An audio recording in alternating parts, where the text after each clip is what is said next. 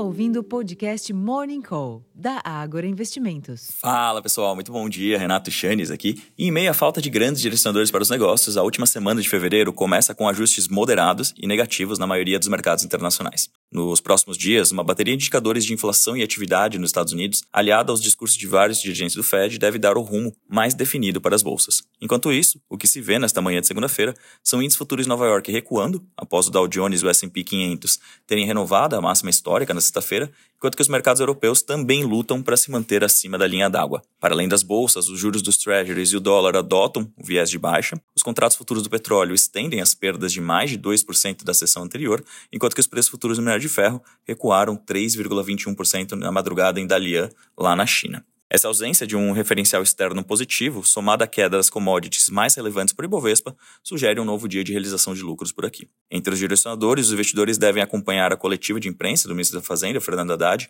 junto ao presidente Luiz Inácio Lula da Silva, em meio ao crescente desconforto com o ambiente fiscal. Nesse sentido, o Brasil vai aproveitar a reunião dos ministros de Finanças e presidentes dos bancos centrais de países integrantes do G20 essa semana para propor um modelo de taxação global dos chamados super ricos. Em termos de agenda, aqui no Brasil, ao longo da semana, o Instituto Brasileiro de Geografia e Estatística, o IBGE, divulga o IPCA 15 de fevereiro, amanhã, e o PIB do quarto trimestre, na sexta-feira. Além disso, devido à operação padrão dos servidores do Banco Central, o relatório Focus será publicado nesta terça-feira e os dados do fluxo cambial de 19 a 23 de fevereiro, na quinta-feira. As reuniões de São Paulo de vice-ministros de Finanças e vice-presidente de bancos centrais do G20 começa hoje e contará na quarta e quinta-feira com a presidente do Banco Central Europeu, a Christine Lagarde. Nesta segunda-feira, a secretária de Assuntos Internacionais do Ministro da Fazenda, a Tatiana Rosito, apresenta o briefing do evento às 8h30 da manhã, enquanto que o Ministro da Fazenda, Fernando Haddad, anuncia o programa de mobilização de capital privado externo e proteção cambial no âmbito do Plano de Transformação Ecológica Brasileiro às 11 da manhã e depois participa da mesa de abertura do Fórum Governos e Bancos Centrais centrais na era da mudança climática, às três da tarde. Nos Estados Unidos, a segunda estimativa do Produto Interno Bruto, o PIB, no quarto trimestre será publicada na quarta-feira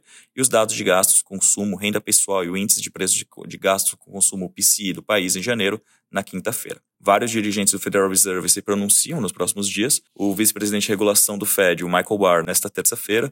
Os presidentes da Distritais de Atlanta, Rafael Bostic, de Nova York, John Williams, na quarta-feira. Do Fed de Atlanta, Rafael Bostic, de Chicago, Austin Goolsbee e de Cleveland, Loretta Master, todos na quinta-feira, além dos diretores Christopher Waller e Adriana Kugler na sexta-feira. Hoje saem dados de permissão para novas obras às 10 da manhã e as vendas de moradias novas ao meio-dia, ambos referentes ao mês de janeiro. Finalmente, lá na Europa, destaque para os índices de inflação ao consumidor, o CPI preliminar de fevereiro da Alemanha na quinta-feira e da zona do euro na sexta-feira, além dos PMIs industriais de países da região.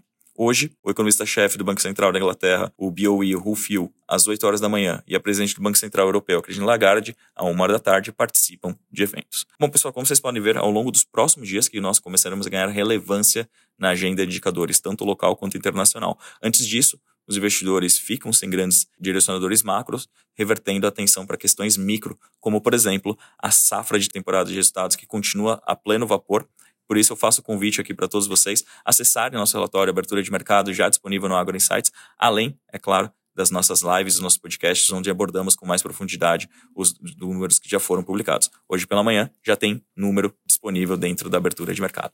Vou ficando por aqui, desejando a todos um excelente dia, uma ótima semana e até a próxima. Tchau, tchau.